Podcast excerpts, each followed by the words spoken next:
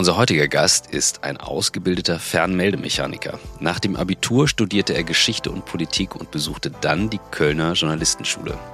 Er ist Autor, Moderator, Dokumentarfilmer und Produzent. Für seine diversen Formate bewegt er sich in mehr als 120 Ländern auf allen Kontinenten und auch unter Wasser. Viele Menschen kennen und lieben ihn, wie ich zum Beispiel, für seine Terra X Dokumentationsreihe Faszination Erde. Er engagiert sich seit Jahren für das Thema Umwelt, unter anderem als Deutschlandbotschafter für WWF und die deutsche Sektion des Jane Goodell Instituts. Im Bereich der Umweltbildung ist er als Vortragsredner bundesweit aktiv. Er wurde zum UN-Dekadebotschafter für biologische Vielfalt und danach zum Biodiversitätsbotschafter der deutschen Entwicklungspolitik ernannt. Zu Recht wurde unser heutiger Gast für seine Arbeit vor und hinter der Kamera mit diversen Preisen ausgezeichnet. Die Universität Bayreuth verlieh ihm 2020 die Ehrendoktorwürde. Damit würdigte sie seine herausragenden Leistungen in der Vermittlung komplexer wissenschaftlicher Inhalte auf den Gebieten der Geowissenschaften, Biogeographie und Ökologie und seine Verdienste um den Erhalt der Biodiversität. Als Vater eines Sohnes, der sehr interessiert ist, kann ich sagen, das funktioniert. Ja? Das ganz einfach kann man das so zusammenfassen. Sein jüngstes Buch erschien im letzten Jahr. Es heißt Projekt Zukunft. Große Fragen, kluge Köpfe, Ideen für ein besseres Morgen. Seit fast sechs Jahren beschäftigen wir uns mit der Frage, wie Arbeit den Menschen stärkt, statt ihn zu schwächen. In mehr als 360 Folgen haben wir uns mit über 400 Menschen darüber unterhalten, was sich für sie geändert hat und was sich weiter ändern muss. Wir sind uns ganz sicher, dass es gerade jetzt wichtig ist. Denn die Idee von New Work wurde während einer echten Krise entwickelt. Friedhof Bergmann, der Begründer der New Work-Bewegung, hat außerdem schon in den 1980er Jahren vor vier Tsunamis gewarnt. Der immer größer werdenden Schere zwischen Arm und Reich, der Zerstörung unseres Klimas, der Ausbeutung unserer natürlichen Ressourcen und der Zerstörung unserer Kultur. Und so suchen wir weiter nach Methoden, Vorbildern, Erfahrungen, Tools und Ideen, die uns dem Kern von New Work näher bringen. Darüber hinaus beschäftigt uns von Anfang an die Frage, ob wirklich alle Menschen das finden und leben können, was sie im Innersten wirklich, wirklich wollen. Ihr seid bei On the Way to New Work heute mit Dirk Steffens.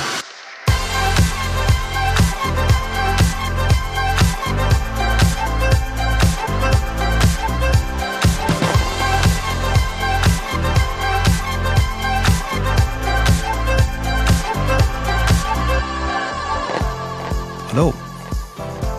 Schönen guten Tag. Herzlich willkommen. Was für eine Intro. Denn Michael schreibt ja immer die Texte, Dirk. Ich habe es gerade gesagt und ich habe gedacht, okay, wow, als ich das gelesen habe. so, that's a lot.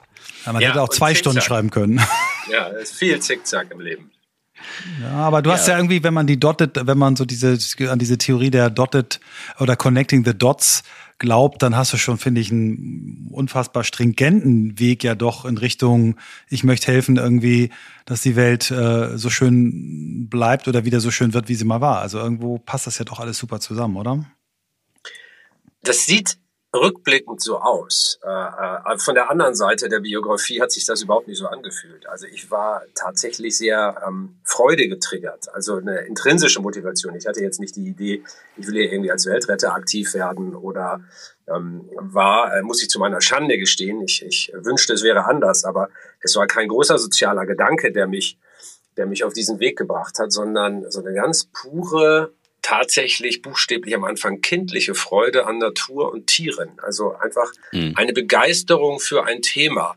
Und das war damals aber noch völlig ziellos. Also ich kann mich an einen, einen wichtigen Moment in meinem Leben erinnern. Ich war sechs Jahre alt und habe auf dem im Fernsehen einen Tierfilm von Bernhard Jimmick gelesen, der damals schon ein sehr alter Mann war. Ich weiß gar nicht, wahrscheinlich waren das auch schon Wiederholungen, wahrscheinlich gab es den schon gar nicht mehr im Fernsehen.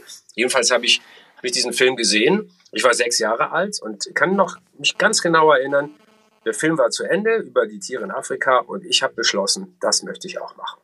Oh, wow. Dieser mhm. Gedanke hat mich tatsächlich nie wieder losgelassen, obwohl dann erstmal sehr viele Jahre lang alles schiefgegangen ist, äh, was ich so äh, als Ideen hatte. Ähm, ich hatte das nicht so konkret ähm, karrierebewusst im Kopf, aber irgendwo subkutan tief in mir war das wohl da und hat mich nie losgelassen. Und was immer ich im Leben angefangen habe, irgendwie war das wie so eine Schlangenlinie um diese, dieses eine, äh, diese eine Linie, die da gezogen war, seit frühester Kindheit. Und im Grunde war ich dagegen machtlos. Und deshalb empfinde ich das auch nicht als Verdienst, sondern ich habe ja einfach mich von meinen Neigungen und meinem Spaß treiben lassen. Und das ist jetzt dabei rausgekommen. Hm.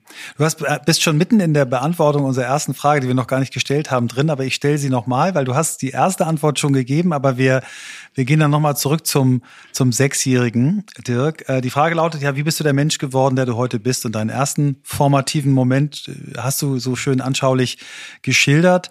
Aber erzähl doch nochmal ein bisschen, weil du ja sehr selbstkritisch jetzt auch mit dir da warst, was passierte nach diesem Moment und was waren so vielleicht so die ein paar Dinge, die nicht so gut geklappt hatten, bevor du dann auf den Weg gekommen bist, den du heute so kraftvoll gehst? Der entscheidende Moment oder die Momente, oft ist es ja nicht ein Moment, sondern es sind mehrere Erlebnisse, die dann, die dann kumulieren und zu einer, zu einer Kursänderung führen. Tatsächlich klar, mit sechs Jahren hatte ich die Idee, ich will Tierfilmer werden, aber so haben andere die Idee, ich möchte Astronautin, äh, Fußballprofi oder äh, Baggerführerin werden. Also das ist ja erstmal noch nichts, so eine Idee und ein Gefühl zu haben. Ich hatte dann das Glück, dass ich die Möglichkeit hatte, mit Anfang 20 diesen Beruf tatsächlich auszuüben. Und dann wurde es eigentlich erst interessant. Also mit Anfang 20 war das für mich wie so eine berufliche Party. Ich bin mit coolen Leuten um die Welt geflogen, an exotische Orte und habe Dinge gesehen, von denen ich vorher äh, kaum zu träumen gewagt hätte. Das war erstmal mhm. einfach ein Riesenspaß. Also wie so ein Rausch. Da sind wir um die Welt gefahren für Reisemagazine und haben eigene Tierfilme gemacht. Das war tatsächlich wie ein, ein filmischer und äh, persönlicher Rausch. Aber das hat leider nicht lange angehalten, ähm, denn es fiel dann relativ schnell auf und man muss das jetzt zeitlich ja nochmal einordnen. Ich bin jetzt 55, als ich mit 23 angefangen habe. Das ist also 30 Jahre her. Und damals war die Umweltdebatte keine, äh, die in der Gesellschaft geführt wurde. Wenn man damals gesagt hat, ich bin Umweltschützer, dann war das ungefähr so, als äh, hätte man gesagt, ich bin ein bisschen irre, magst du mich trotzdem? Also das war äh, in, der, in der Mitte der Gesellschaft als Thema überhaupt noch nicht angekommen. Und ich fuhr also mit Anfang 20 um die Welt vor 30 Jahren und habe überall Forscher und Forscherinnen getroffen, die so Löwen erforschten oder Berge oder Gletscher oder irgendwas.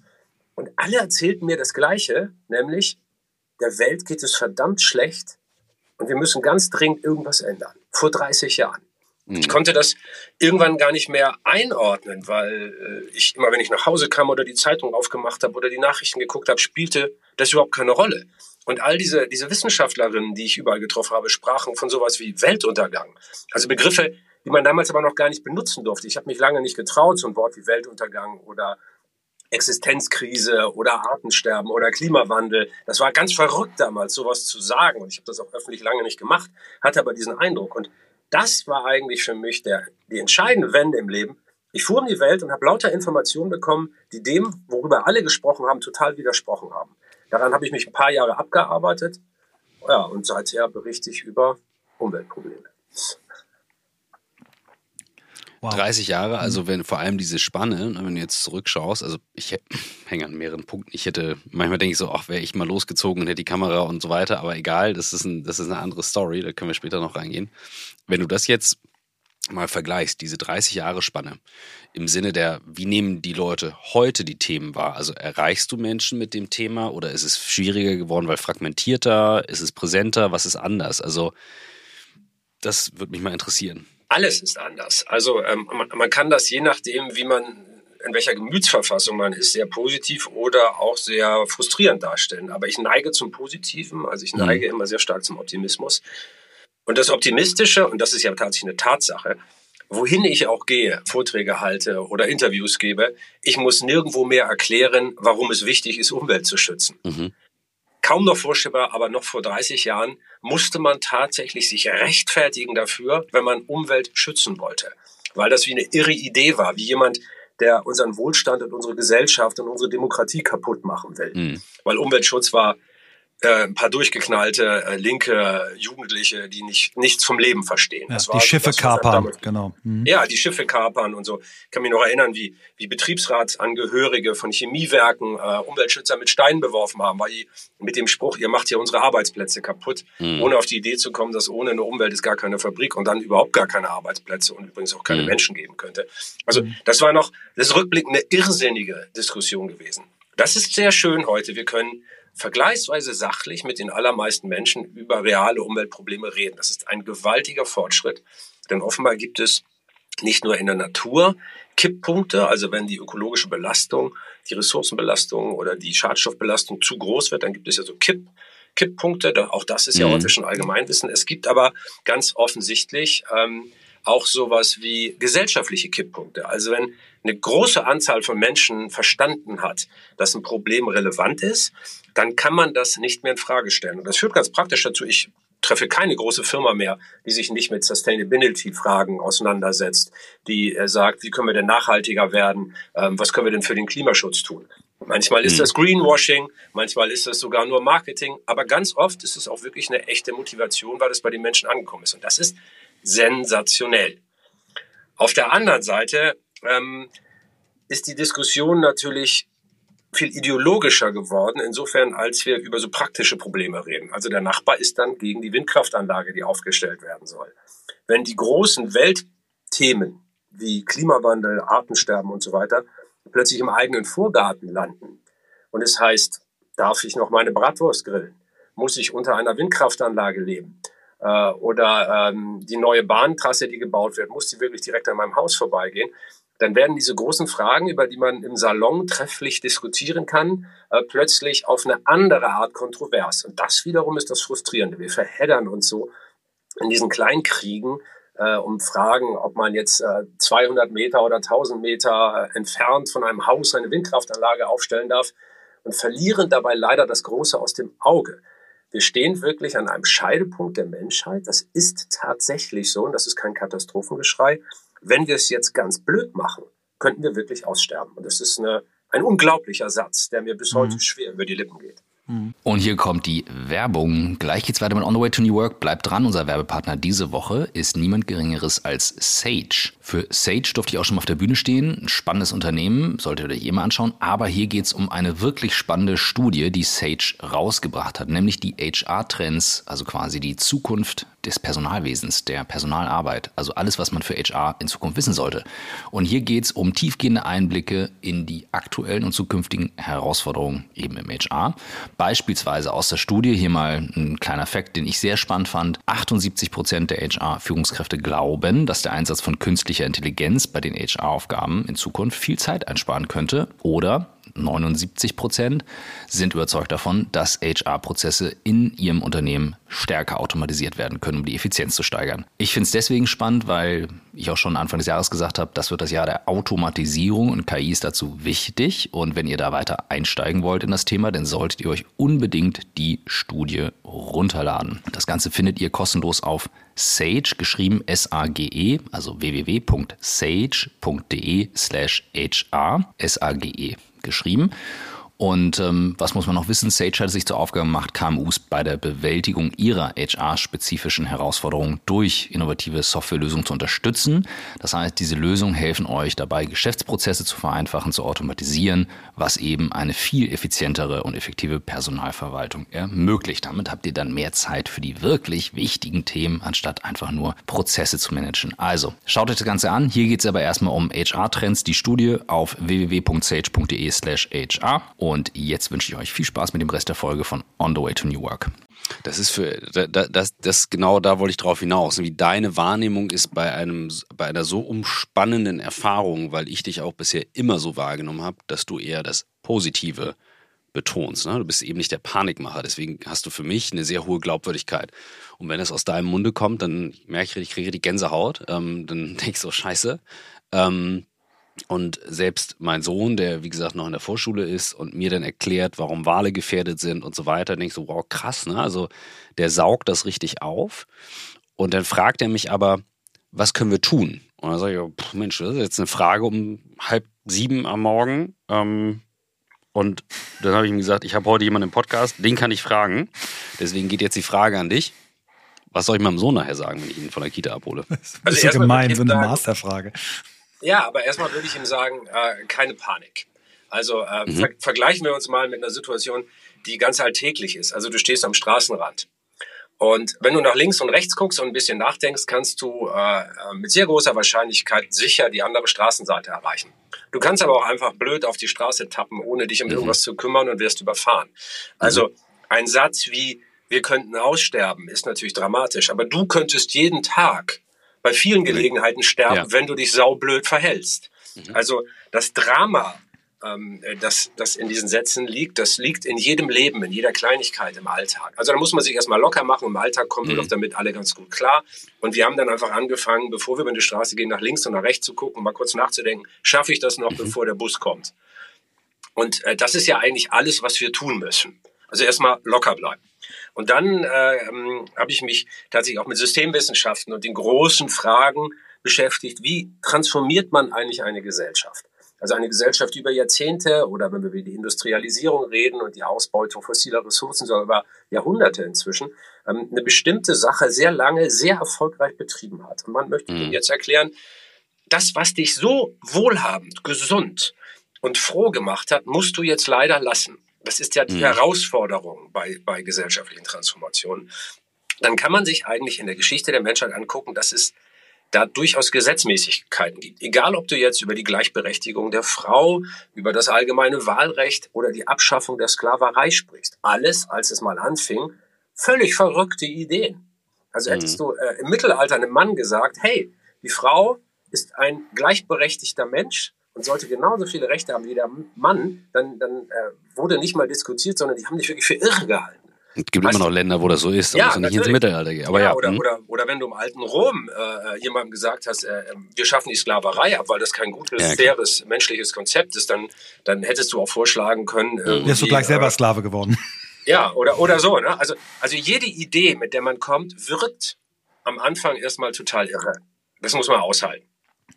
Und wenn man sich dann anguckt, wie so ein Prozess funktioniert, dann gibt es am Anfang die äh, die, die, die Protagonisten, äh, die, die, die Entrepreneurs seiner Idee, die oft verlacht werden oder die man für mhm. hält. Aber wenn deren Argumente bei Überprüfung sich als stichhaltig, als wissenschaftlich stichhaltig herausstellen, dann wird es natürlich eine andere Debatte. Dann wird es erst eine Elitendebatte, dann ähm, wird es oft noch ignoriert, dann gibt es gesellschaftliche Widerstände. Ähm, das sehen wir ja auch. Wir haben zum Beispiel die Verleugnung der Naturwissenschaften am Anfang der Klimakrise. Ich kann mich erinnern, ich saß selbst noch mit Klimawandelleugnern in der Talkshow. Also Leute, bei denen man ja heute sagen würde, ich rufe mal den Arzt, wenn, wenn jemand das noch behauptet. Aber das wurde vor 15, 20 Jahren in seriösen Talkshows noch ernst genommen.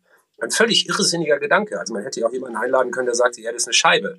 Äh, also es ist manchmal verrückt. Das alles ist weg und das ist schön. Und dann, wenn man mal wirklich ernsthaft drüber nachdenkt, wenn man ein großes Problem hat, wie geht man damit um? Wenn man resigniert, verliert man mit absoluter Sicherheit. Aber wenn man mhm. sich überlegt, haben wir vielleicht noch eine Chance und wollen wir es nicht wenigstens versuchen, dann hat man ja zumindest theoretisch die Chance, äh, das Problem zu lösen. Mal ein kleiner Fußballvergleich, eine Mannschaft, die schon beim Anpfiff denkt, wir haben sowieso keine Chance. Die wird aller Voraussicht nach auch verlieren. Mhm. Aber eine Mannschaft, die vielleicht gegen Bayern München antritt äh, und, und äh, noch nie gewonnen hat und sagt, hey, vielleicht klappt's heute, wir strengen uns mhm. ganz besonders an äh, und vielleicht haben wir ja auch mal den Lucky Punch, dann sieht man eben in der Geschichte des Fußballs, Bayern München verliert ab und zu auch gegen Mannschaften, die strukturell viel schwächer sind. Also es geht. Mhm. Und mit dieser Hoffnung kann man manchmal was machen. Das heißt, um es mal philosophisch mit den Worten von Karl Popper zu sagen, äh, Optimismus, es gibt zum Optimismus keine vernünftige Alternative. Mhm. Denn die Alternative zum Optimismus heißt aufgeben und aufgeben mhm. heißt, dass die Welt und die Zivilisation, so wie wir sie kennen, untergehen. Da ich das mhm. nicht möchte, bin ich also verdammt nochmal verpflichtet, optimistisch zu sein. Das äh, ist großartig und das unterstreicht wieder einmal das, wie ich dich wahrnehme auch. Und ähm, wie Michael das auch so schön in der Intro formuliert hat. Dann hätte ich aber eine Anschlussfrage daran. Ich, ich, ich teile meine Beobachtung. Ich äh, fahre als Vater viele Strecken, Kita, Schule, morgens hinher und fahre durch einen häufig sehr hektischen Berufsverkehr. Der äußert sich meistens so, das äh, haben einige im Podcast schon mal gehört, ich wohne in der Nähe einer, ich würde sagen, Hamburgs schlimmster Kreuzung. Und ähm, dort schießen die Autos links, rechts, quer. Dann fahren Eltern, weil sie nicht auf die rote Ampel warten wollen, kurz mit den Kindern hinten drauf auf den Bürgersteig rüber, biegen links ab. Also es ist wirklich, ich stehe da manchmal und denke so, okay, ich wohne da jetzt seit zwei Jahren und ich weiß, die Ampel wird einfach nicht schneller grün. Wenn ich da rausfahre, begebe ich mich in Gefahr und das Kind hinten drauf auch. Was mir auffällt ist, die Ausrede, die alle haben, ist ja, sie sind so spät dran, sind hektisch. Also das heißt, sie, setzen, sie hebeln für sich selber mal so Grundregeln außer Acht. Also ne, rote Ampel anhalten, ja, in Italien eine freundliche Behördenempfehlung, wie Dieter Lange so schön sagt, in Deutschland sehr sinnvoll. Was kannst du aus deiner Erfahrung teilen von Menschen, von vielleicht auch anderen Kulturen, von Leuten, die sich einbringen, wo man es schafft, nachhaltig, anständiges, sinnvolles Verhalten bei Menschen reinzubringen? Denn wir müssen ja unser Grundverhalten ändern, auch dann, wenn andere nicht hingucken und nicht sagen, ja, wenn wir bei Amazon dauernd bestellen mit dem Papier, ist nicht so schlimm.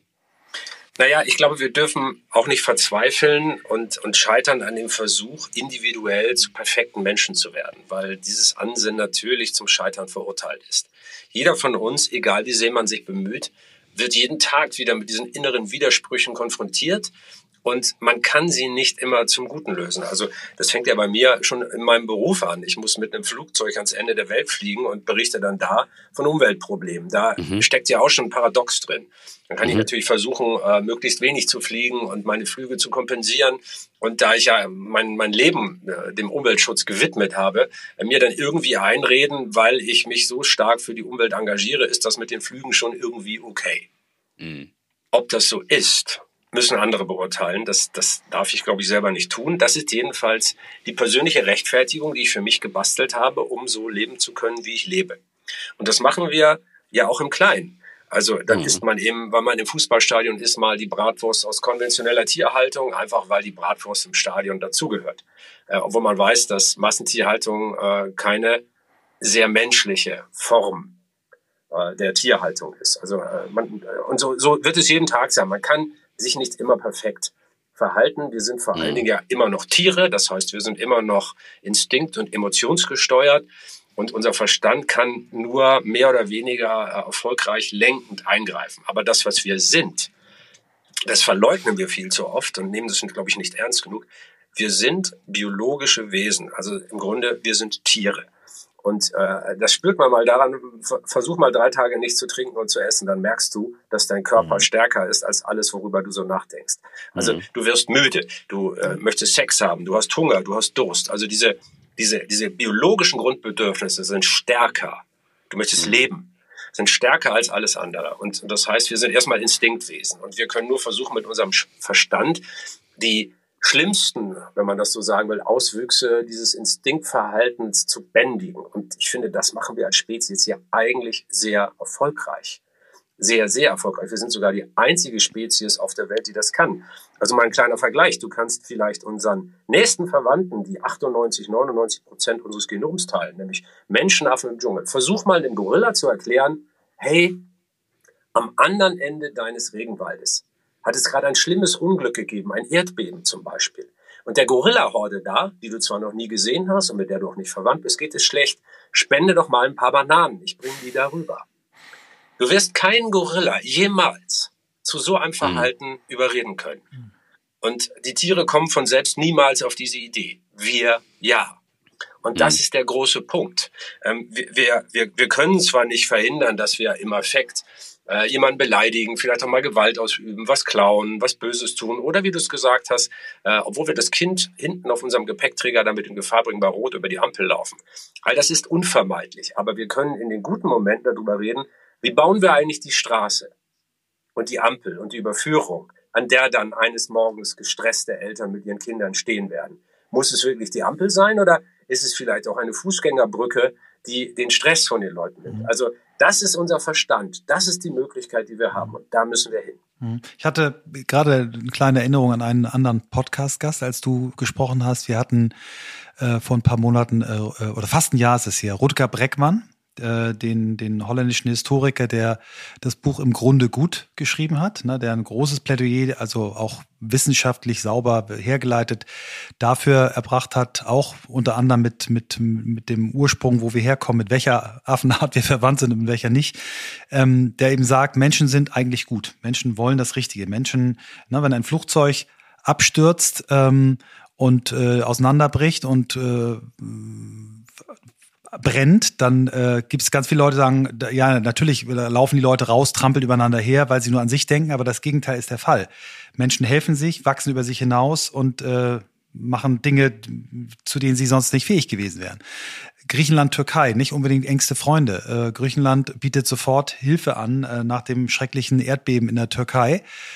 Wir klammern jetzt mal den, den Ukraine-Krieg aus, weil der natürlich genau das Gegenbeispiel ist. Aber das ist auch meine ganz große Hoffnung, dass dieser, dieser im Menschen inneliegende Wunsch irgendwie dann doch vielleicht auch sich gut zu verhalten, ähm, Gutes zu tun, vielleicht uns dann doch dahin bringt, irgendwann noch ernster das Thema Umwelt zu nehmen. Ja, als du vorhin ange, angefangen hast zu erzählen, vor 30 Jahren, ich hatte das im Vorgespräch gesagt, ich habe vor 30 Jahren meine, meine Promotion zum Thema äh, Nachhaltigkeitsmarketing äh, äh, fertig gemacht und ich habe gestern in Vorbereitung auf unser Gespräch nochmal die ersten fünf Seiten gelesen. Und ich habe fast gekotzt. Ich habe gesagt, die fünf Seiten könntest du heute genauso abdrucken. Da musst du ein paar Zahlen ändern, aber wir sind eigentlich, was, was äh, da, tatsächliche das tatsächliche Handeln angeht, nicht so unfassbar viel weiter. Ja, wir haben jetzt Fleischersatz, wir haben irgendwie Elektroautos und so weiter. Wir haben ja tolle Sachen, aber insgesamt finde ich, sind wir, sind wir noch weit davon entfernt, beherzt äh, zuzupacken. Da wäre jetzt meine Frage, aus dieser Mischung Menschenbild eigentlich positiv, aber vielleicht doch noch Beharrungsvermögen an den alten Dingen. Was glaubst du, muss denn noch passieren, damit wir wirklich äh, wirklich, wirklich äh, losrennen als Gesellschaft? Die Schmerzen müssen größer werden. Ähm, die Dürren, um das mal so zu formulieren, äh, die Ahrtalflut, äh, die Subventionen, die wir für die Landwirtschaft bezahlen müssen, die Waldbrände, die abschmelzenden Gletscher, die die Versorgung der, der Tallandwirtschaft mit Wasser unmöglich machen. Also ähm, wir müssen mehr Schaden fühlen, damit der Handlungsdruck größer wird. Ich möchte aber noch einmal einen grundsätzlichen Gedanken einspeisen, der mich sehr geprägt hat. Der äh, ähm, es gibt in der Biologie natürlich die bekannte Evolutionstheorie. Und die meisten Menschen stellen sich das relativ simpel vor. Zwei starke Männchen treffen aufeinander, hauen sich auf die Glocke. Der Stärkste gewinnt, darf sich paaren, dessen Gene ähm, äh, pflanzen sich also fort und seine Eigenschaften dominieren dann. Das ist aber eine bisschen naive, begrenzte Idee von Evolution, denn wir müssen immer überlegen, wer sind wir Menschen? Was ist ein Mensch und warum ist er so, wie er ist? Und den es gibt den modernen Homo sapiens seit 200.000, 300.000 Jahren erst. Aber die Menschen gibt es schon seit zwei, drei Millionen Jahren. Und was haben wir gemacht? Wie haben wir gelebt? Wir haben in kleinen Horden als Nomaden gelebt. So eine Horde hatte vielleicht 50, so eine Population, so eine Gruppe hatte vielleicht 50 Köpfe. Du kanntest alle. Und du hast normalerweise, wenn du morgens aufwachtest, wusstest du, ich werde heute niemanden sehen, den ich nicht kenne. Und jeden, den du triffst, kennst du genau. Das ist bis heute unsere Sozialkompetenz. Mhm. Du kannst so eine Gruppe von 30, 50, vielleicht 100 Leuten, das ist, das ist deine Hut, damit kannst du umgehen. Alles, was darüber hinausgeht, funktioniert nicht. Nicht wirklich. Da brauchst du dann Konzepte wie Ideologie, Religion oder sonst irgendwas. Oder Aber Social das Media. ist das, ja, oder Social Media. Aber das ist das, was wir Menschen können. Aber in der Evolution war es ja so, dass nicht nur die einzelnen Menschen miteinander konkurriert haben um die Fortpflanzung, sondern vor allen Dingen, und zwar Millionen Jahre lang, die einzelnen Gruppen, die einzelnen Horden, die sich, mhm. die in einem Lebensraum miteinander um Nahrung und Ressourcen konkurrierten. Und das heißt, ähm, für die menschliche Entwicklung war es nicht nur wichtig, dass wir uns als Individuen mit dem aufrechten Gang und so entwickeln, sondern wie leistungsfähig ist eine menschliche Gesellschaft, weil sie mit einer anderen Gesellschaft in einem Wettbewerb steht? Und wann ist eine Gesellschaft besonders leistungsfähig? Ähm, wenn sie nur aus rücksichtslosen Alpha-Rüden besteht? Wohl kaum. Aber wenn sie nur aus nachgebenden Gutmenschen besteht, eben auch nicht. Mhm. Denn dann ist sie, ist sie der Rücksichtslosigkeit der anderen heute ausgeliefert.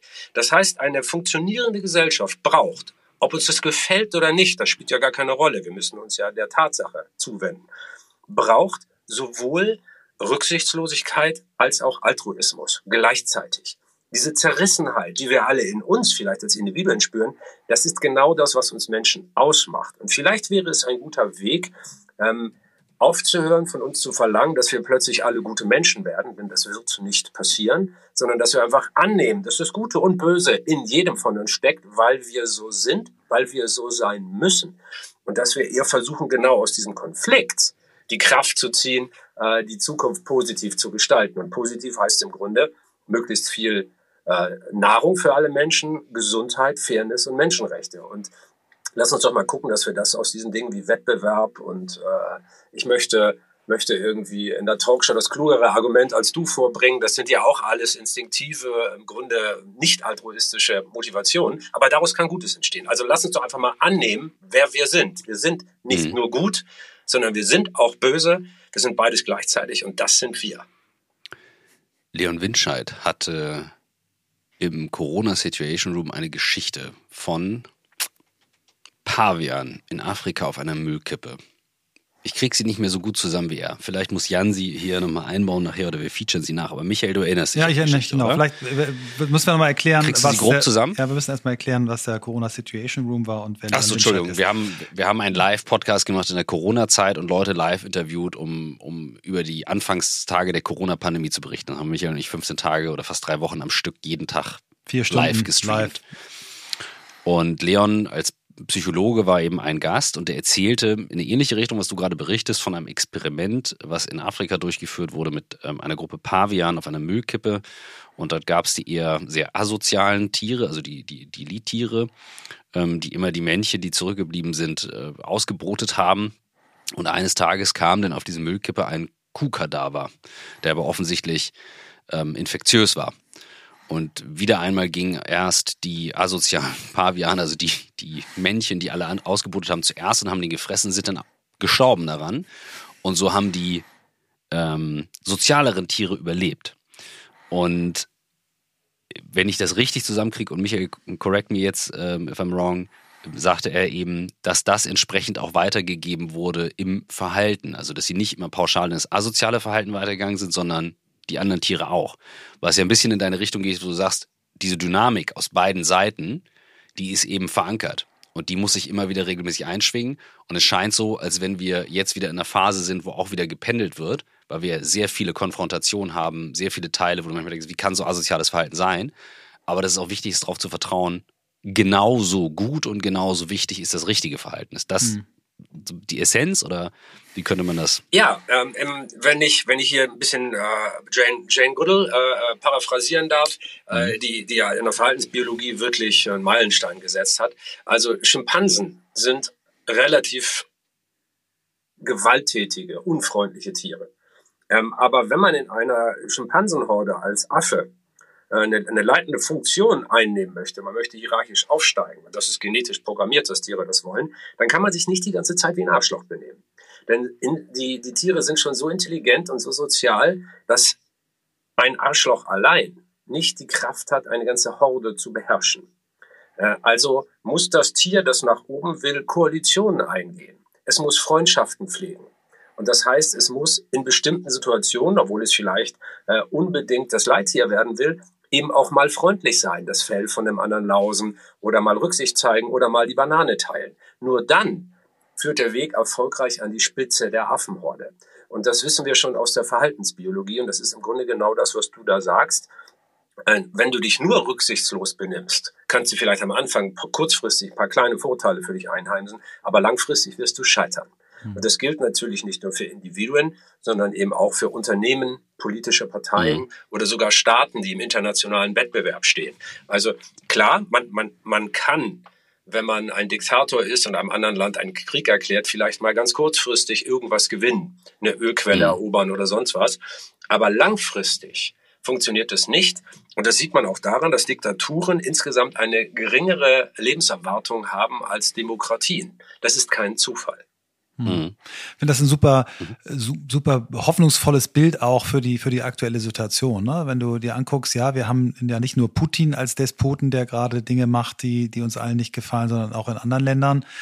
Aber ähm, ja, keiner weiß, wie es ausgeht, aber die, die Hoffnung, dass diese, diese Wege und diese ähm, Kriege eben dann doch irgendwann zu Ende sind und dass die, die sie verursacht haben, eben dann nicht als die großen äh, Sieger dastehen, die, die ist irgendwie dann eine gute, ja. Kann ich, kann ich gut nachvollziehen. Ja. Und wir dürfen ja auch nicht vergessen, dass Gewalt und Kriege seit ähm, die Menschen entstanden sind, äh, evolutionär, strukturell immer weniger geworden sind. Also die Wahrscheinlichkeit, mhm. dass du heute durch einen Gewaltakt stirbst, ist sehr, sehr, sehr viel geringer als mhm. vor 200 Jahren, noch viel geringer als vor 1000 Jahren und ja. noch, noch viel geringer als vor 10.000 oder 50.000 Jahren. Äh, es fühlt sich für uns anders an, weil wir jetzt jeden Tag vom Ukraine-Krieg lesen, äh, mhm. weil wir ähm, von Verbrechen hochgejazzt in den Medien lesen. Also es fühlt sich subjektiv so an, als würde die Welt aus den Fugen geraten. Tatsächlich ist das Gegenteil der Fall. Mhm. Gewalt wird in der Menschheit auf diesem Planeten immer weniger. Äh, und selbst solche, solche äh, fürchterlichen, barbarischen Gewalt- und Verbrechensexzesse äh, wie, wie im Dritten Reich konnten diese Entwicklung nicht umdrehen. Die sind, wenn man das mal als Graphen darstellt, äh, mhm. nur noch eine kleine Delle in dem insgesamt abnehmenden äh, Gewaltkontext. Wenn wir von, und das macht wieder einmal sehr viel Hoffnung. Ähm, und wenn du jetzt deine 30 Jahre Erfahrung mal zurückgehen auf die Medien, mal auf heute schaust, das, was Michael auch gerade erwähnte, die Gewalt nimmt ab. Was wir aber haben, ist eine Verteilung der Aufmerksamkeit. Das heißt, das Menschen erreichen zu gewissen Themen wird immer schwieriger. Und du deutetest es im Vorgespräch an, du hast ein neues Format oder ihr baut an was Neuem. Und für uns wäre nochmal ein spannender Punkt jetzt mal auf deine Arbeit bezogen, wenn du sagst, alles hat sich geändert.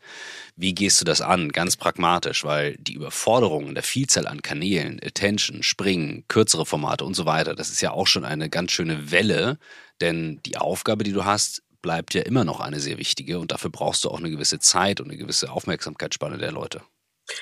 Die Aufgaben verändern sich natürlich immer da, wo man diesen Job gerade macht. Also wenn du äh, an meine 15 Jahre beim ZDF bei Terra X denkst, da bin ich natürlich in ein etabliertes Fernsehformat gekommen. Also sonntags 19.30 Uhr mhm. die Doku einzuschalten, war schon ein gelerntes Zuschauerverhalten. Mhm. Was aber damals, als ich anfing, noch war, und das ähm, könnt ihr mir glauben, das war nicht nur ein Gespräch, wann immer ich vor 15, 14, 13 Jahren ein Ökothema vorgeschlagen habe für eine Terra X-Doku, ist es, nein, das wollen die Leute nicht sehen und äh, wir machen sowas nicht und äh, das hat in unserem Programm nichts zu suchen, da kann man ja auch anderer Meinung sein. Also und das war schon relativ schwierig. Ich bin da mhm. auf sehr viel Ablehnung gestoßen mit, mit, mit dem Ansatz, Umweltthemen in diese Terra X-Welt hereinzutragen. Natürlich gab es Kolleginnen und Kollegen, die das genauso sahen wie ich, aber da gab es große Widerstände.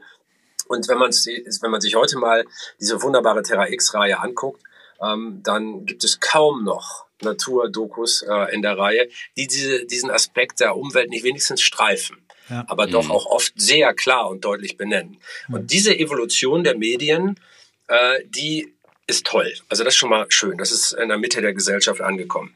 Aber mit den neuen Projekten, also das ist ja kein Geheimnis. Ich bin jetzt ja bei, bei Bertelsmann RTL, in der RTL-Familie und zwar mit dem Label Geo. Ihr kennt vielleicht alle noch das grüne, mhm. schöne Heft, äh, dass ja. man das, äh, die Welt mit anderen Augen sehen. Übrigens auch eine sehr schöne Lebenshaltung. Äh, ne? Der Aspekt äh, die Welt mit anderen Augen sehen, ist ganz wichtig. Und wir versuchen, dieses Format äh, ins Fernsehen zu bringen. Also sehr hochwertige ähm, Dokumentationen und Reportagen, die sich mit den großen Themen beschäftigen. Also unsere erste Doku, auch das kann ich vielleicht schon mal verraten, wird sich mit der Frage beschäftigen, wie man Nahrung produziert auf dem Planeten Erde. Mhm. Also mhm. das ist tatsächlich, man glaubt es kaum, wir streiten darüber, äh, darf man SUV fahren oder, oder darf ich im Urlaub noch mit dem Flugzeug nach Mallorca.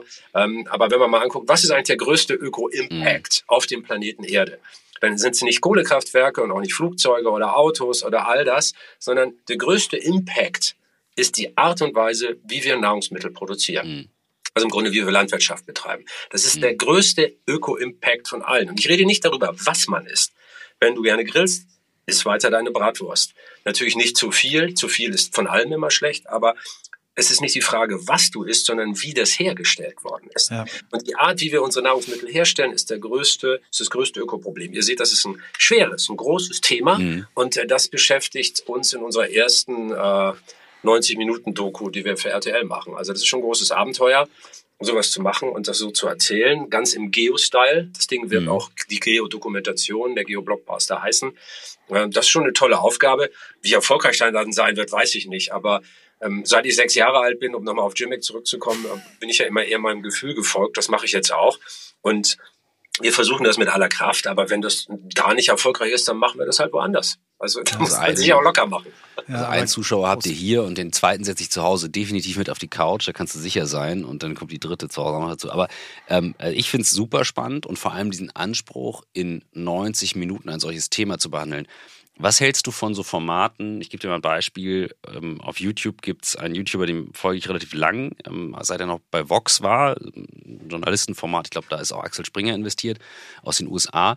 Der heißt Johnny Harris und das Format, was der etabliert hat, ist sehr ja, wie soll ich sagen, journalistisch, also er, er geht halt so im Narrativ viel rein und ist immer nah dran, also filmt halt immer vor Ort. Er hat früher auch eine Serie gemacht, die heißt Borders und ist immer mit der handgehaltenen YouTube-Kamera hin, also sehr vor Ort, hat aber nicht die Zeit. Aber er geht für YouTube auf lange Formate, auf so 25, 30 Minuten.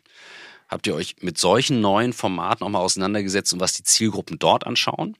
Ja, wir, wir machen ganz andere Narrative. Also die, das auktoriale Erzählen, ähm, das wir in den vergangenen 15 Jahren gemacht haben. Also äh, du sagst, bum, bum, bum, der Vulkan. Und dann äh, mhm. äh, erzählst du so ein bisschen, äh, ja, Vulkane haben diese Funktion und machen jenes und äh, garnierst das einfach mhm. nur mit, mit gigantischen Bildern. Äh, das ist natürlich eine Mechanik, die gut funktioniert. Wir versuchen das jetzt ganz, ganz anders zu machen. Also ich bin mhm. auch sehr viel vor Ort ähm, äh, gucke mir Projekte an und, und ähm, erzähle den Leuten, mache auch größere Townhalls, äh, wo ich mich mit Bürgern und Bürgerinnen treffe und dann immer die Themen weitertreibe, die wir dann in den nächsten Filmabschnitt wieder erzählen. Also wir haben da mhm. ganz, ganz neue Narrative.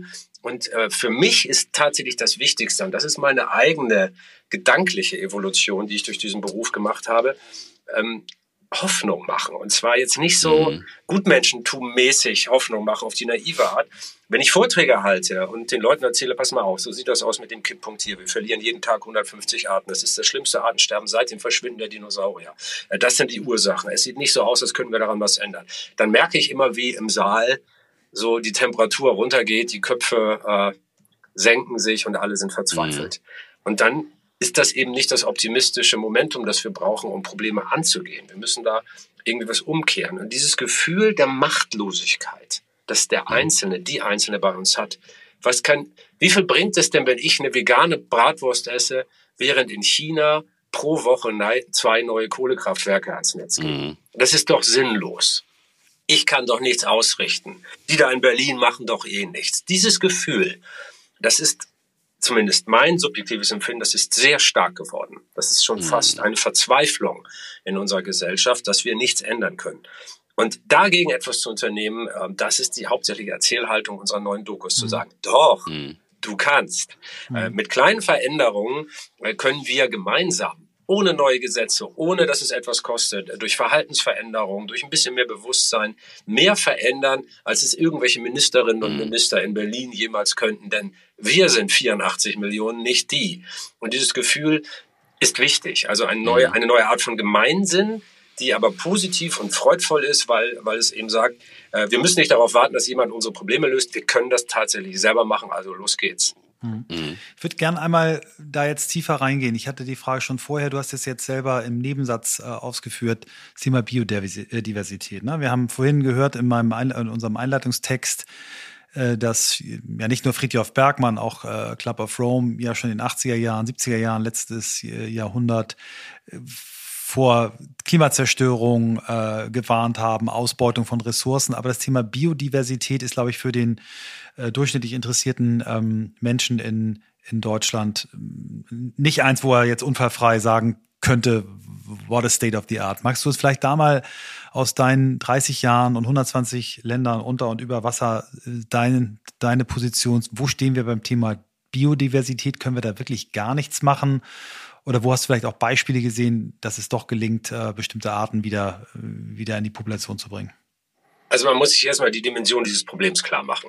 Äh, es ist tatsächlich so, ähm, wir verlieren schätzungsweise 150 Tier- und Pflanzenarten jeden Tag. Der Weltbiodiversitätsrat, der von acht Millionen Arten auf dem Planeten ausgeht, sagt, bis Ende des Jahrhunderts könnten eine Million aussterben.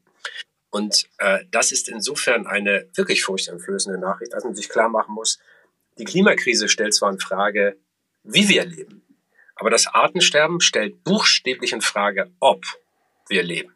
Es kann ohne Artenvielfalt auf dem Planeten Erde keinen einzigen Menschen geben. Man kann sich in einem Bunker verkriechen oder in keinem Flugzeug, das für immer durch die Atmosphäre rauscht. Also wir brauchen diese Artenvielfalt. Warum? Weil die Artenvielfalt quasi das Lebenserhaltungssystem, die Lebenserhaltungsmaschine auf dem Raumschiff Erde ist. Alles, was wir zum Leben brauchen, fangen wir mal mit so basalen Dingen an wie Atemluft, Trinkwasser oder Nahrung. Ähm, das wird nicht irgendwie aus einer Fabrik produziert, die aus Metallmaschinen besteht, sondern von anderen Lebewesen. Also der Sauerstoff, wie wir alle wissen, zum Beispiel von Bäumen, wenn zwar auch weniger als die meisten denken, das meiste kommt aus dem Meer, aber äh, wird von Photosynthese treibenden Lebewesen hergestellt, dass wir überhaupt atmen können. Dass die Böden auf der Erde fruchtbar sind und kein toter Maßstaub, liegt daran, dass in einer Handvoll Mutter Erde mehr Lebewesen zu Hause sind als Menschen auf dem Planeten Erde. Und diese Mikrolebewesen machen aus totem Staub etwas Lebendiges, wo ich einen Samen reinstecken kann und eine Pflanze wächst, deren Früchte ich dann essen kann. Das heißt, die Artenvielfalt schenkt uns auch das Essen. Auch, unsere, auch unser Wasser würde es so nicht geben. Natürlich würde es Wasser geben, aber verschmutztes Wasser wird von wem gereinigt? Nicht etwa nur von einer Metallfilter, einem Sieb, wo ich es durchkippe, sondern von Mikroben, die Schadstoffe wieder so abbauen, dass das Wasser für uns dann wieder verwertbar wird. Und das heißt eben wirklich buchstäblich, das bitte ich wörtlich zu nehmen. Ohne Artenvielfalt kann es keinen einzigen Menschen geben. Wir reden hier also tatsächlich über das Lebenserhaltungssystem auf dem Raumschiff Erde. Der Vergleich ist vielleicht immer, stell dir vor, wir würden nicht auf der Erde leben, sondern auf dem Raumschiff Enterprise. Und da wären der, das Lebenserhaltungssystem wäre in einem Maschinenraum und einer aus der Mannschaft würde oder Frauschaft würde jeden Tag da reingehen und 150 Bauteile aus dieser Maschine raushauen. Das würden wir uns nicht sehr lange angucken. Aber auf der Erde verhalten wir uns genau so. Und das ist die Dimension des Artensterbens. Es ist das größte Problem, vor dem die Menschheit steht. Punkt. Ne? Wirken lassen. Jetzt kommt die gute Nachricht. Man kann es aber echt lösen. Und es ist auch gar nicht so schwer. Also eine Krankheit, die potenziell tödlich ist, muss dich ja nicht umbringen. Ich hatte mal einen Kollegen, der lag im Krankenhaus und dann kam der Arzt rein und sagte, Yippie, wir wissen endlich, was Sie haben. Sie haben die Pest. Und das ist ja erstmal eine schlechte Nachricht. Äh, aber dann sagte der Arzt, die Pest kann man heute mit einem Antibiotikum relativ leicht heilen. Ich habe hier schon die richtige Medizin dabei. Sie können übermorgen nach Hause gehen und sind geheilt. Also Sie haben die Pest? Ja. Das ist ja unglaublich. Ja, so unfassbar. In Indien gibt es sie ja immer noch. Also es ist ja keine Krass. ausgestorbene Krankheit. Oh, also man muss sich klar machen, eine, mhm. eine potenziell tödliche Krankheit ist eine mhm. schlechte Nachricht, aber noch nicht der Untergang. Und das ist die Situation, in der sich unsere Gesellschaft befindet. Also ja, wir haben eine potenziell tödliche Krankheit, aber nein, wir müssen daran nicht unbedingt sterben, wenn wir die richtige Medizin nehmen. Und diese Haltung, das ist das, was ich mir wünsche. Werbung. Dein Cloud-Account wurde deaktiviert. Bitte neu anmelden. So oder so ähnlich könnte eine Mail bei dir im Postfach heißen, aber hinter der Webseite, hinter dem Formular steckt kein Tool, sondern ein Phishing-Angriff. Betrüger kommen so an die sensiblen Daten deiner Company und unser Partner SoSafe hilft dir dabei, um das menschliche Sicherheitsrisiko bei Cyberattacken zu minimieren. In den letzten drei Jahren hat nämlich jedes zweite Unternehmen einen erfolgreichen Cyberangriff erlebt und Firmen investieren zwar Zeit und Ressourcen in Firewall und Technik, aber 85% aller Datenschutzvorfälle sind tatsächlich auf den Faktor Mensch zurückzuführen. Und SoSafe hilft durch verhaltenswissenschaftlich fundierten E-Learning, Gamification, intelligenten Angriffssimulationen, Risikoanalysen und Auswertungen dabei eine Human Firewall in deinem Unternehmen aufzubauen. Wenn ihr es testen wollt, auf sosafe.de/slash omr könnt ihr euch kostenlos für eine eigene individualisierte Phishing-Simulation anmelden. Also einfach mal testen, wie eure Klickrate im Unternehmen wäre auf solche Mails. Bisherige Unternehmen hatten da zum Beispiel 30 Prozent. Ihr könnt gucken, ob euer Unternehmen über- oder unterbietet. Alle Infos auf sosafe.de/slash omr. Werbung Ende. Super. Magst du ein paar Aspekte vielleicht auch eher so wieder in Richtung Optimismus und wir alle können helfen, sagen, was, was helfen kann, das Artensterben äh, wieder umzukehren? Was, was kann helfen? Beim Artensterben ist die Antwort ein bisschen komplexer als bei der Klimakrise. Da kannst du ja einfach sagen, ja, die Treibhausgase, CO2, Igetiphobie, böses Zeug, das muss weg. Du hast also quasi einen Feind, auf den kannst du mit dem Finger zeigen und den kannst du bekämpfen. Beim Artensterben ist das leider komplexer, weil es viele verschiedene Ursachen dafür gibt. Und äh, so wie ein, eine kluge Unternehmensführerin oder Unternehmensführer das machen würde, hast du eine Reihe von Problemen, löst du am besten zuerst das Größte äh, weil du da, dir damit sehr viel Zeit verschaffst, äh, um dich dann den anderen Problemen zuzuwenden. Oft lösen die sich auch automatisch mit, wenn du das größte Problem löst. Und eines der größten Probleme, das wir überhaupt haben, ist die Vernichtung von Lebensraum. Also äh, drei Viertel der Landfläche auf dem Planeten Erde ist bereits mehr oder weniger degradiert, das heißt biologisch nicht mehr voll leistungsfähig. Das biologisch nicht mehr voll leistungsfähig heißt, da entsteht nicht mehr so viel Atemluft, Trinkwasser oder Nahrung für uns, wie es möglich wäre. Und das ist natürlich doof, äh, weil wir haben nur, glaube, 13 Milliarden Hektar Landfläche auf der Erde. Äh, das, und wir sind 8 Milliarden Menschen. Also das klafft gar nicht so weit auseinander. Von den 13 Milliarden kannst du 5 Milliarden vielleicht landwirtschaftlich nutzen. Äh, und wir verlieren 3 Millionen Hektar jedes Jahr, weil wir durch, durch Erosion oder Landwirtschaft falsch gelaufen. Also pro Nase auf der Erde gibt es nur einen guten halben Hektar. Mehr gibt's nicht. Wir können die Erde ja nicht aufpumpen. Das heißt, äh, wir müssen den Erhalt der Flächen und auch der Wildnis, das ist die Priorität.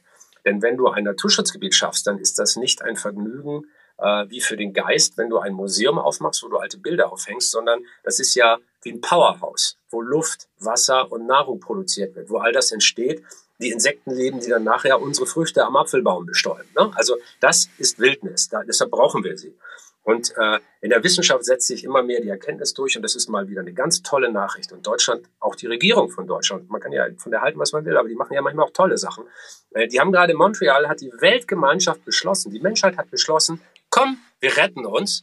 Und äh, äh, weit über 100 Staaten haben gemeinsam gesagt, wir wollen ein Drittel des Planeten, also knapp ein Drittel des Planeten Erde, und zwar nicht nur die Landflächen, auch die Wasserflächen, unter Schutz stellen. Und das ist genau das, was die Wissenschaft fordert. Also wir verbrauchen Ressourcen, wenn wir ähm, angenehm leben wollen, und das wollen wir alle. Wie können diese Ressourcen entstehen? Naja, indem die Erde gesund ist und sie immer neu produzieren kann, Holz, Wasser, Atemluft und so weiter. Und damit sie das tun kann, braucht diese Fabrik Erde eben auch Fabrik- oder Industrieflächen, auf denen sie das tun kann. Und die Industriefläche der Erde ist zum Beispiel der Amazonas-Regenwald. Man würde ja auch nicht eine Autofabrik sagen, äh, ihr sollt ganz viele Autos herstellen, aber ihr dürft nirgendwo eine Fabrik aufbauen. Da würde ja jeder Unternehmensleiter sofort sagen, äh, bist du doof? Das geht doch nicht. Man muss doch irgendwo eine Fabrik hinstellen, die braucht auch eine Fläche. Und so ist das auch mit, dem, mit der Lebenserhaltungsmaschine der Erde. Die braucht Fläche ein Drittel der Erde unter Schutz stellen. Das ist das, was wir tun müssen. Und dass die Menschheit das schon beschlossen hat, natürlich nicht umgesetzt. Und wir werden über Jahrzehnte streiten, über Geld und wer was machen muss. Und du bist doch viel blöder als ich. Und ich habe damals schon, jetzt musst du aber mal, diese, wie wir Menschen halt so sind, wir werden jahrzehntelang darüber streiten. Aber wir haben uns ein Ziel gegeben und das ist sensationell. Ja, ich kann mich noch genau daran erinnern, als ich das gelesen habe, weil es kam so aus dem, aus dem Nichts so ein bisschen. Ne? Das war jetzt so ja. eine Nachricht, wo ich sagte, what? Äh, Klimakonferenzen verfolgen wir seit Jahren, hören dann immer die vorher die mutigen äh, und hoffnungsvollen Aussagen danach, dann je nachdem, wer sie macht, ah ja, war doch nicht ganz so geil. Und dann kommt auf einmal diese Nachricht, wo du denkst, wow, das ist ja mal echt cool. Ja, ja und das war, war eine knappe Kiste. Also äh, ich habe, ähm, das darf ich glaube ich verraten, ich habe hab ein, zwei Tage vorher noch mit der Bundesumweltministerin gewhatsappt und es war ganz offensichtlich nicht klar, dass es gelingen wird, dieses Abkommen herbeizuführen. Übrigens China hat dann äh, den Big Punch gemacht. Ne? Also ich habe vorhin über die Kohlekraftwerke in China gelästert, völlig zu Recht. Aber die machen auch manchmal interessante Sachen. Die haben bei dieser Konferenz zum Beispiel sind sie vorgeprescht und haben am Ende dieses Abkommen möglich gemacht. Und so sind wir Menschen halt gut und böse zugleich. Spannend. Das also das ist wirklich also was mich jetzt an an der Folge besonders fasziniert, ist die die der zentrale Punkt, diese Ambivalenz zu akzeptieren als eben einen ganz entscheidenden Faktor, zu sagen, ja, es gibt halt beide Seiten. Ne? Also es gibt halt eben, die gehören zusammen, die sind richtig, und das Durchnavigieren ist jetzt der entscheidende Faktor. Weil wir suchen ja ganz häufig so, gib mir diese eine Lösung, mach es in eine Schublade, mal es schwarz ja, an, mal es weiß an. Und das kannst du knicken. Das kannst du knicken. Und das ist das, was du auf sehr positive Art und Weise hier beschreibst. Insofern bin ich jetzt noch neugieriger auf das neue Format. Ja. Ähm, ja. Das, und, äh, und, die Haltung ist natürlich auch, dass es für komplexe Probleme keine einfachen Lösungen gibt.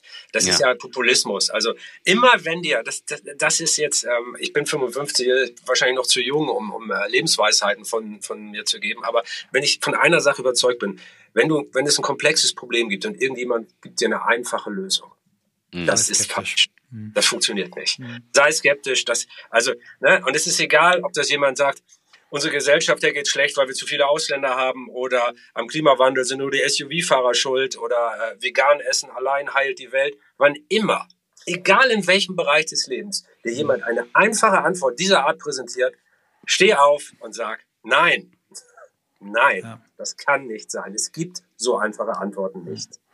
Ich mhm. würde gerne nochmal, ähm, wir laufen schon auf die Stunde zu, das ist wahnsinnig äh, spannend und äh, ich würde jetzt schon mal dich super gerne für eine zweite Folge einladen, weil es echt unglaublich toll ist, wie, wie anschaulich du ähm, Phänomene beschreibst und, und, und greifbar machst. Also das habe ich schon in, in deinen äh, Bewegtbildformaten bewundert, aber ich bewundere das auch, wie dir das hier auch ohne Bilder nur mit uns beiden äh, sprechend gelingt. Also dafür schon mal danke. Lass uns nochmal auf dein, dein neues, auf deine neue erste 90-Minuten-Format gucken, äh, auf das Thema Nahrungsmittel und äh, Ernährung äh, als System. Ich selber kurz zur Einordnung, bin seit äh, drei, gut drei Jahren äh, vegetarisch unterwegs. Ich esse noch Fisch, wobei ich auch überlege, das einzustellen. Ähm, und esse wirklich Fleisch nur noch an, an, an absoluten Ausnahmen, weil meine Kinder beide sehr gut und sehr gerne kochen und dann immer, immer irgendwie Bio und äh, tolle Qualität. Dann sage ich mal, okay, dann esse ich's.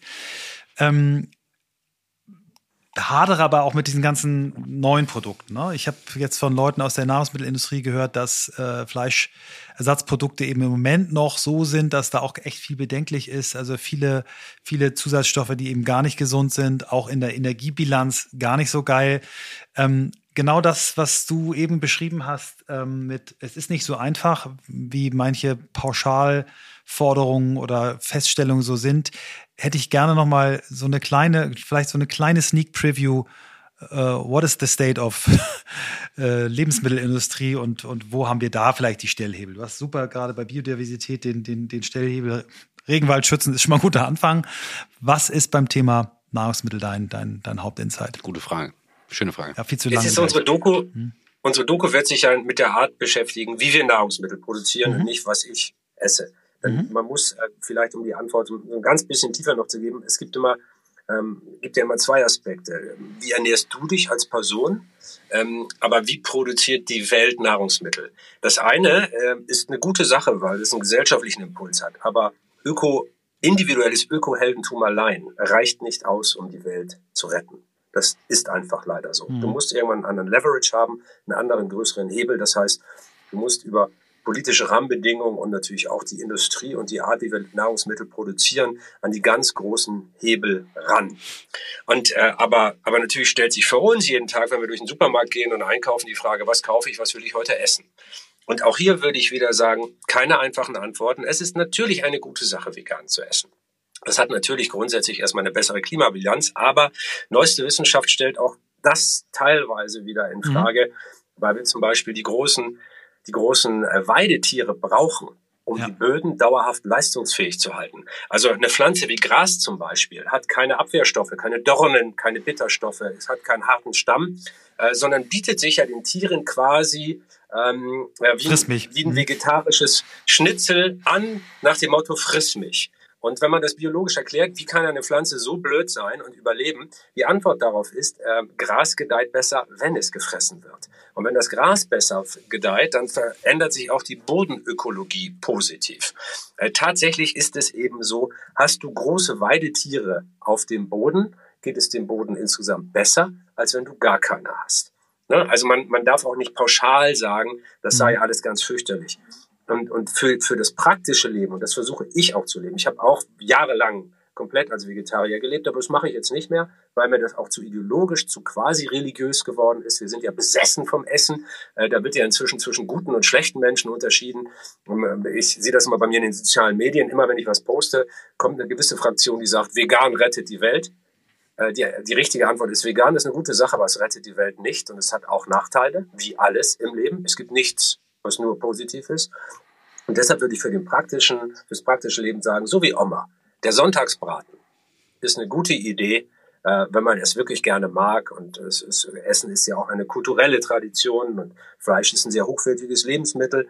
Und Tiere, die ähm, gut gehalten werden und deren Schlachtung nicht mit Tiertransporten und industriellen Schlachthöfen deren Leben nicht so endet, sondern äh, wie zum Beispiel, wir haben mit meiner Stiftung selber eine, eine Fläche renaturiert, da, da grasen jetzt Galloways das ganze Jahr über und deren Leben wird auf dieser Wiese enden. Und zwar, weil sie möglichst auf dieser Wiese erschossen werden. Also keine Tiertransporte, ein plötzlicher Tod. Ähm, so ein Fleisch kann man guten Gewissens essen. Also zum Beispiel der Sonntagsbraten aus einer vernünftigen Haltung. Äh, dafür, da würde ich nicht sagen, dass man sich dafür schämen muss, sondern im Gegenteil, ich finde, das ist der realistische Weg. Denn mhm. ich bin Pragmat. Ich möchte die Welt retten. Und zwar nicht mit Sprüchen, sondern mir, indem ich mir überlege, wie kann man es machen. Die Forderung, alle werden vegan, ist so weit weg vom gesellschaftlichen Konsens, dass sie genau das nur ist. Eine Forderung äh, von Menschen, die sich, weil sie es fordern, irgendwie elitär oder als Vordenker fühlen können. Das sei denen gegönnt, aber es rettet die Welt hm. nicht. Also müssen wir überlegen, was ist der pragmatische nächste Schritt, den wir gehen können. Fleisch essen ist wirklich eines der größten Ökoprobleme, die wir haben. Und der pragmatische nächste Schritt ist, dass wir die Qualität der Fleischproduktion heben und sowohl Tierwohl als auch Ökologie dabei im Blick haben. Und wir selber alle können unseren Fleischkonsum etwas reduzieren. Es gibt ja. sehr viele Menschen in Deutschland, die sich morgens eine Salami aufs Brötchen legen, mittags in der Imbissbude eine Frikadelle reindrücken und abends dann sagen, oh, jetzt muss ich mal was Richtiges essen und sich einen Schnitzel bestellen. Ja? Diese Haltung ist tatsächlich weltzerstörerisch. Ja. Aber man muss jetzt auch nicht sagen, du darfst nie wieder eine Bratwurst essen. Das ist gesellschaftszerstörend, weil es zu viel Widerspruch erntet. Mhm. Also ist der pragmatische Weg irgendwo dazwischen. Ja, ich finde es super gut. Also ich habe. Äh mein Gott, das war eine, das war eine zerfaserte, komplizierte Antwort. Nein, nein, ich war super. Nein, ganz im Gegenteil. Ganz im Gegenteil. Das war genau dazwischen, die Antwort. Genau. Dazwischen ist das Motto der Folge. Ich glaube, da müssen wir wohl ja. rauskommen und das aushalten zu können, dass es eben dazwischen liegt. Das ja. ist unsere Aufgabe. Ich würde da gerne nochmal äh, die Zahlen dazu hinhauen, die ich, also ich finde, äh, es wäre auch totaler Wahnsinn, wenn man die Tiere, die jetzt auf deiner Weide sind, äh, dann irgendwie verbrennen würde oder verbuddeln würde oder irgendwas würde, nur um kein Fleisch zu essen. Aber wir brauchen eben nicht, äh, wie bei Tönnies äh, üblich, 400.000 Schweine jede Woche tothauen, auf über, also auf übelste Art und Weise. Und wir brauchen auch nicht bei Kentucky Fried Chicken in den USA alleine eine Milliarde äh, äh Geflügel pro Jahr äh, töten. Ne? Also das brauchen wir alles nicht. Und ich glaube, zwischen diesen Polen, was wir jetzt in der Massentierhaltung haben, und gar nichts mehr, da gibt es den Ort, den wir, den wir gemeinsam entdecken können. Und das, das finde ich ein gutes Bild, ja. Ja, genau so sieht es aus. Dirk, wir haben am, am Ende, nachdem Michael jetzt die Eröffnungsfrage gestellt hat, immer eine Frage, nachdem wir fragen, wie bist du der Mensch geworden, der du bist? So wollen wir am Ende von dir wissen, wo willst du noch hin? Das ist, finde ich, die schwierigere Frage, auch die interessantere Frage. Denn das Nachdenken darüber, wo will ich eigentlich hingehen, ist ja viel komplexer, als rückzublicken und äh, Geschichtsklittern zu sagen, ich habe das und das erlebt und deshalb bin ich so und so geworden. Man findet da ja oft nur Erklärungen, die sich plausibel anhören, aber wahrscheinlich gar nicht wahr sind. Ähm, wo möchte ich hin? Ich, ich liebe das, was ich mache, wirklich sehr. Also ich empfinde das ja auch nicht als Arbeit. Äh, und ich finde es ganz erstaunlich, dass es tatsächlich immer noch Menschen gibt, die mich dafür bezahlen, dass ich das tue, was ich auf der Welt am allerliebsten tue. Und mein Wunsch ist sehr simpel. Ich möchte das so lange wie möglich weiter tun dürfen. Wow. Schön. Danke. Richtig schön. Das war also eine großartige Folge.